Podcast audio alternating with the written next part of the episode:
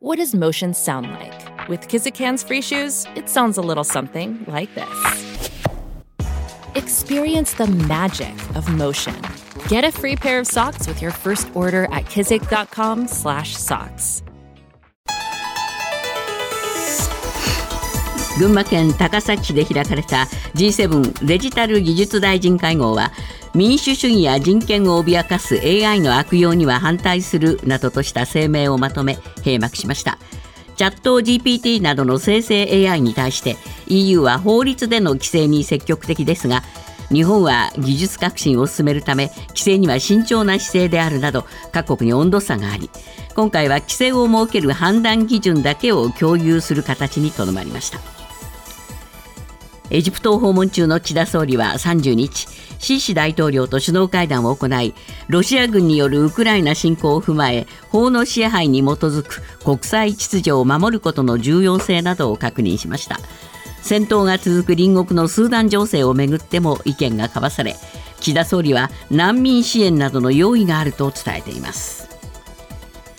スーダンで戦闘を続ける軍と準軍事組織 RSF が停戦を再び72時間延長することで合意しました。これまで停戦期間は3日まで延長されることになります。ただ停戦期間中も首都ハルツームなどで衝突が収まっておらず予断を許さない状況が続いています。経営危機に陥ったアメリカの中堅銀行ファースト・リパブリック銀行をめぐりアメリカの連邦預金保険公社は4月30日日本時間の今日にも売却先を公表する見通しです。ロイター通信は売却先の入札に JP モルガン・チェイスなど参加したと報じました。世界の金融市場への影響を抑えるため連邦預金保険公社は週明けのアジア株式市場の取引が始まる前の公表を目指すとみられます。ウクライナでは東部の要衝バフムトで激しい戦闘が続く中ロシアの民間軍事会社ワグネルの創設者プリゴジン氏はインタビューでロシア軍が弾薬供給で協力しなければ前線を離脱すると主張しました。さらにウクライナ側の反転攻勢が5月15日までに開始されるとの見方を示しロシアにとって壊滅的な結果をもたらす可能性があると指摘しています。沖縄県宮古島付近で起きた陸上自衛隊のヘリコプター事故で昨日は民間の船による機体の引き上げに向けた作業が予定されていましたが悪天候のため中止となりました。今日以降に再開し準備が整い次第改めて機体の引き上げに着手する方針です。続いてスポーツです。アメリカメジャーリーグエンゼルスの大谷は30日ブルワーズ戦に3番指名打者で出場し3回に4試合ぶりの7号ソロホームランを放ちました。試合は3対0でエンゼルスが勝ちました。女子ゴルフのパナソニックオープンは昨日最終ラウンドが行われアナイララが通算10アンダーで今シーズン2勝目を挙げました。男子ゴルフの中日クラウンズは岩田寛が通算15アンダーで逆転優勝を果たしました。ニュースズームアップ。チャット GPT などの AI の規制の在り方を議論してきた G7 先進7カ国のデジタル技術大臣会合が昨日閉幕しました信頼できる AI 推進や国際的な技術基準といった統一方針の策定にこぎつけましたが各国の温度差が改めて浮かび上がりました。ニュースズームアップ。欧州は規制日米は活用。思惑のずれが浮き彫りになった AI 規制議論。えー、今日のコメンテーターは元 TBS ラジオのニュースデスク水口正人さんです。水口さん、まあ、各国温度差があるという話ではありましたけれども、はい、一応共同声明は出たんですね。出たんですね、うん、出たんですけども、えー、まあ、まさにその取り繕うというか、えー、結束していると見せる、うん、という印象ですね。そうですか。まあ、共通の尺度で、えー、規制するっていうようなことにはなかなかならなかった。そうですね、あの、えー、これ、読売新聞の今日の朝刊に出てるんですけれども、えー、まあ、要するに読売新聞は当初の共同声明の原案っていうのをどうも入手してたみたいで、えー、そこには G7 が共通の尺度の上で AI を評価するという文言があったそうなんですが、えー、ところが発表されたその共同声明からこの文章消えてましたか？消えてましたね、はあはあはあ、つまり、まあ、共通の尺度じゃなかなか規制できないと。こういう認識になったということですよね。そうですね。だからやっぱりヨーロッパとアメリカのその溝がかなり深いというか、えー、はい、ヨーロッパはやっぱり危機感かなり強くて、えー、その生成系、生成 AI のリスクは具体的にいろいろあるんだと。うんで AI は客観的で公平に見えるけれども実際は恣意的であり得るという言い方もしてますね。はあはあ、まあ、例えばそのこれは毎日新聞の今日国立情報学研究所の佐藤教授が指摘されてるんですけれども、えー、例えばですけれどもその食品メーカーが料理のレシピを例えばチャット GPT にととと聞いてみると、うん。特定のメーカーの調味料が出てくるという、いわゆるスティルスマーケティング。うん、要するに見えない形で、いつの間にかそういう形の、えー、宣伝になってるっていうことに使えたり、ああるいはその、強権的な国が政府を支持する意見のみ答える対話型 AI を作ってしまうと、えー、それを洗脳する形で使えてしまうと。いう、まあ、だからさまざまなそういう問題が出てきて、あとはまあ、これ特にもう日本でも言われ始めてますけれども、えーえー、AI が学習する際に、その個人情報をベースにして、うん、まあそうですね。学習していくと。えー、そう、強権的に育った AI がこういう形で個人情報を活用したら一体どうなってしまうのかっていう、うやっぱり不安は出てきますよね。はい。この辺はヨーロッパは特に危機感が強いもんですから、じゃあ規制しようじゃないかと。まあ、こういう形になってくるわけですよね。なりますよね。えー、ヨーロッパは本当に個人情報の扱いということに非常にその慎重であるし、厳しいですから、えーそういう意味でいくと、やっぱり読売は、あごめんなさい、えー、ヨーロッパはかなり先行してるっていう形になりますよね。そうですね、はい、でアメリカは、まあ、あのチャット GPT の生みの親がいるわけですから、はい、やはりなんとかまあ企業ベースでいこうと。そうですね、新しいそのテクノロジーの技術として、これをうまく使えないかっていうことに、どうしても舵は切る形になりますよね。よねで、日本は日本で、どうですか、デジタル遅れちゃった。あ今取り戻さなきゃという時期ですよね。そうなんです。だからここであんまり規制を強くしちゃうと、えー、日本がそのデジタル化に遅れてる中で、えー進めなくなってしまうますます遅れちゃうそうですね。そうするとどうしても前のめりになると。そその辺の焦りはやっぱありますよね、まあ、こういうことですね、はい、ところが議長国です。難しいですよね。議長国を日本がやってて大丈夫なのかっていう気は しないでもないですけどもこれヨーロッパの人たちの心の中にはそういうところありますよね。おそらく。あると思いますよ。本当に日本で議長国でできんの？みたいなところは当然あると思いますね。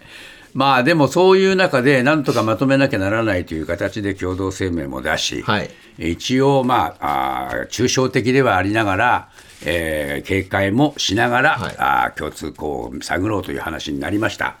えーまあ、こんなところで収めるしかなかったんでしょうか？そうでしょうね。っていうか、やっぱりこれ、日本だけじゃなくて、海外でも、えーえー果たしてデジタル時代のスピードに政治がついていけるのかっていう、まあね、そうですね、まあ、本当に一日一日進化してるわけですよね。はい、でどちらかというと政治というのは、時間かけて、ゆっくりっていうパターンですから、は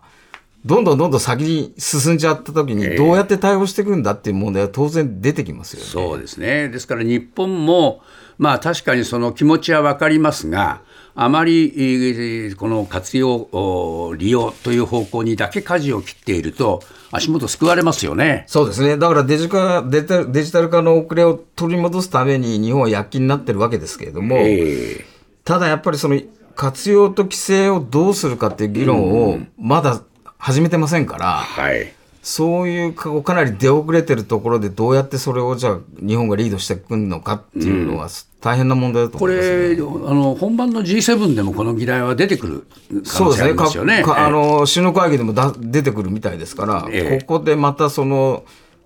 うやむやな形で終わってしまうんじゃないかなっていう気がします、ね。そうですね。でそうなると日本の信用の問題にも関わってきますから。やっぱりどこかできちんとしたその対応の基準というものを作らなきゃいけませんですね。そうですね。えー、あの例えば原子力なんかも、えー、最初は平和利用を目的に作られたものですけれども、いつの間にか今その武器として脅威を持ってる、えー、そういうことを考えるとやっぱりこの AI の問題っていうのは本当に真剣に考えないとこれから暴走するしてしまう可能性もあると思います。ニュースズームアップ日本の総理としておよそ7年ぶりとなる岸田総理のアフリカ訪問がスタートしました。エジプト、ガーナ、ケニア、モザンビークの4カ国を歴訪する予定で中国やロシアがアフリカへの関与を強める中5月の G7 サミットの議長として新興国途上国との連携強化を目指す考えです。ニュースズームアップ。各国の思惑が入り乱れるアフリカで岸田総理は結果を出せるのか。えー、何でも G7 なんですが これ付け焼き場っていうか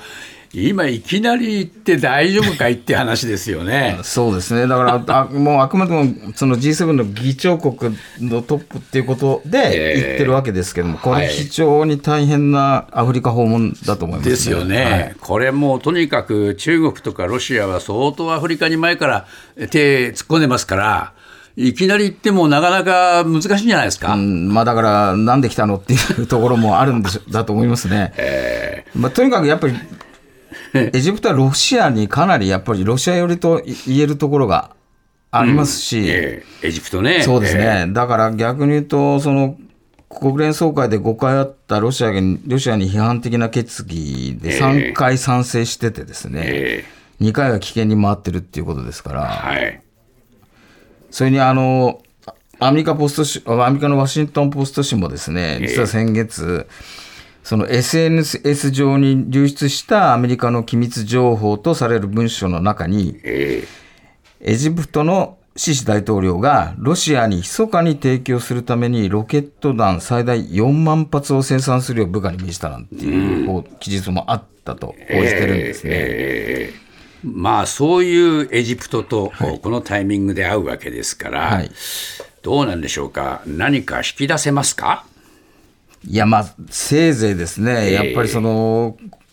法の下で国際秩序をやっぱり乱しているということについての認識を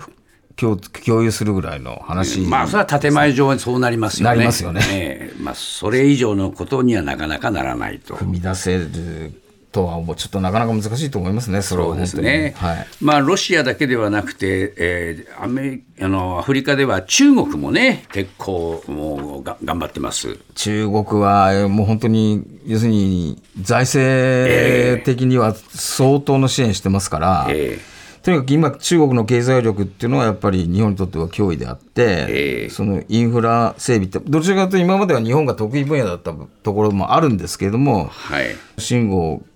外外相が中国ですけれども、えー、えっと、外先にエジプトなどアフリカ5か国をわざわざ選んでると、えー、でやっぱりアフリカにかなり手を突っ込みたいっていうところが、うん、だからもうすでに日本の前に新さんはもう、えー、言ってたわけですものね。そうですね。だから、まあ、これ中国の独特の戦略として、その、相手国を借金付けにして支配を強めようという、こう、債務の罠とも言える、言われてますけども、そういうことも問題になってますよね。そうですね。ただ、まあ、これは、そういうことがあると分かっていても、やっぱり苦しい国にしてみれば、はい、目の前にやっぱり美味しいものをぶる下げられればね、そうですねどうしてもやっぱり手出しますものね。そうですねだから日本もその、えー、当然、その中国を意識せざるを得ないし、えー、放っておくわけにもいかないから、うん、逆に言うと訪問してるんだと思うんですけども、ぱり具体的に本当にどういうことを話したっていうのを、やっぱり帰国してからぜひですね、これはもう事細かに説明していただく必要があるのではないかと思います、ね、そうですね、財政支援規模じゃ中国に太刀打ちできないでしょそう、お金の出し合いじゃ、ま、多分、ま、負けちゃうんですよ。負けちゃいますよね。だも違う形でどういう形で話をしたんだっていうことは、やっぱりぜひ聞きたいところですね。そうですね。まあ、そういう意味では、あまあ、この5月にサミット向けにアピールしたいんでしょうけども、どうでしょうね、このアフリカ訪問が果たして、えー、岸田さんにとってプラスに働くかどうかっていうのは、なかなか難しいですね、まあ、エジプトだけじゃなくて、これから行くですね、えー、そのケニア、ガーナ、モザンピークっていうのもですね、えー、ここもやっぱり、当然、ロシアの問題と中国の問題、うん、両方ともあるわけですから、えー、これをなかなか鮮明にその同じような意見で合意できたなんていうことを、うんいうのはかなり厳しい話だなっていうふうに思いますね。今日から5月ですが食品の値上げが止まりません。民間の調査会社帝国データバンクによると主要食品195社が公表した5月の食品値上げは824品目に上るということです。一方新聞大手の朝日新聞も今日から値上げしています。ニュースズームアップ。止まらない値上げラッシュペースは加速えー、帝国データバンクの調査が出ましたが結構まだ値上げ値上げですね。そうですね。あの、4月が5000品目超えてましたから、うん、それから見ますと824というのは少ないなって感じもしますけども、えー、ただ結構生活に直結するものが値上がりしてるんですよね。具体的にいきますか？はい。えー、例えばですね、とにかく25年ぶりに主力商品を引き上げたっていうのが実はあって、えーこれよく25年間も逆に言うと上げないで来られたなと思うのが、うん、そのコカ・コーラの例えば350ミリリットル缶が115円から125円に値上がりしたとか、コカ・コーラ上げてなかったんだね。そうなんですね。あと、缶コーヒーもそうなんですね。はあ、缶コーヒーもやっぱり原料となるコーヒー豆の価格が高騰して、これもやっぱり25年ぶりに主力商品を引き上げてます。なるほど。他には？サバ缶とかですね、こう割合手頃手頃に調理で使えるようなものが上がったりとかですね、加工食品のそうものとか、あるいはつゆとかタレとかですね。あ調味料。そうですね。これは結構ね、大きいんですよね。えー、毎日使い使うもんですからね。そうですよね。はいえー、それからあ、まあ、いろんな要因で値上げされるっていうこともあるんですけれども、はい、海苔も上がるそうですね。海苔も不作な、不作も不作が原因そうですね。だからこれも上がってしまう。あとはだから、やっぱり卵なんかもまだ結局上がったまんまですし、ですね、だから卵を使う加工食品はまたこれから上がってくるでしょうし、あとはその、牛乳価格ですね。これもその、札幌市の北連農業農業協同組合連合会は、やっぱり飼料価格が上がってるということを理由に、やっぱり、これは8月からになるんですけれども、1キロあたり10円上げるっていうことを打ち出してますし、えー、そうすると、まあ、牛乳とかヨーグルトの価格上昇にね、これ、つながってくるでしょうね。はい。えー、それと今、リードにもありましたが、はい、朝日新聞。はいこれまた ちょっと身近で取ってる方もいっぱいいるでしょうからね、これ値上げ幅がね、えー、やっぱりこのかなり500円一気に上がっちゃうっていうのは、えー、これまあ長友間セットの場合ですけれども、はい、やっぱり1か月500 500円上げられちゃうとちょっとただでさえ今新聞を読む人が減ってる中でこれどうなのかなこれ朝日はななんで上げるんですか？これいや、あのー、やっぱり朝日のその部数が落ちてるっていう、これ、朝日だけじゃないんですけども、えー、大手新聞はみんなその部数が減らしてて、えー、まあ、その中で今回、朝日が一番先陣を切ってあげたんですね。はい、でところがその、これ、通常だと、追随するのかなと思って見てたら、えー、読売新聞は逆に1年間は上げない行ったわけだ。行っちゃったんですね。えー、これは本当に言われちゃった朝日は。戦争ですね、これね。いや、これはまた朝日は朝日で、えー、えとかいうふうに思ってる部分もあるでしょうし、はい、この新聞の部数がこう減り続けてるっていうことに拍車をかけちゃう可能性があるなっていうのが、ちょっと心配ですよね。どうなんでしょうね。朝日は結構だけど、値上げしてましたよね、今までもね。そうですね。えー、去年去年も値上げしてるんですよね。一昨年か。あ、ごめんなさい、一昨年ですね。えー、だから、2021年の7月に値上げして、また今回500円上げてるっていうのは、やっぱり相当、負担、読んでる方の負担感は相当重くなっちゃいますよ、ね、まあ結構それはだって定期購読してる方にしてみれば、なんだよって気持ちになるでしょうしね。そうですね。だから今本当にネットとかでもう十分だっていう方が増えちゃってるんで、そうね。新聞にいたものとしてはちょっと辛いですね。そうですね。先だってね、三菱 UFJ 銀行が手数料上げるって言って、1000円近くなったっていうんで、これいい勝負ですね。いや、本当にね、え？とかって思っちゃいますよね、やっぱり、ね、なんかあの巨頭が両方とも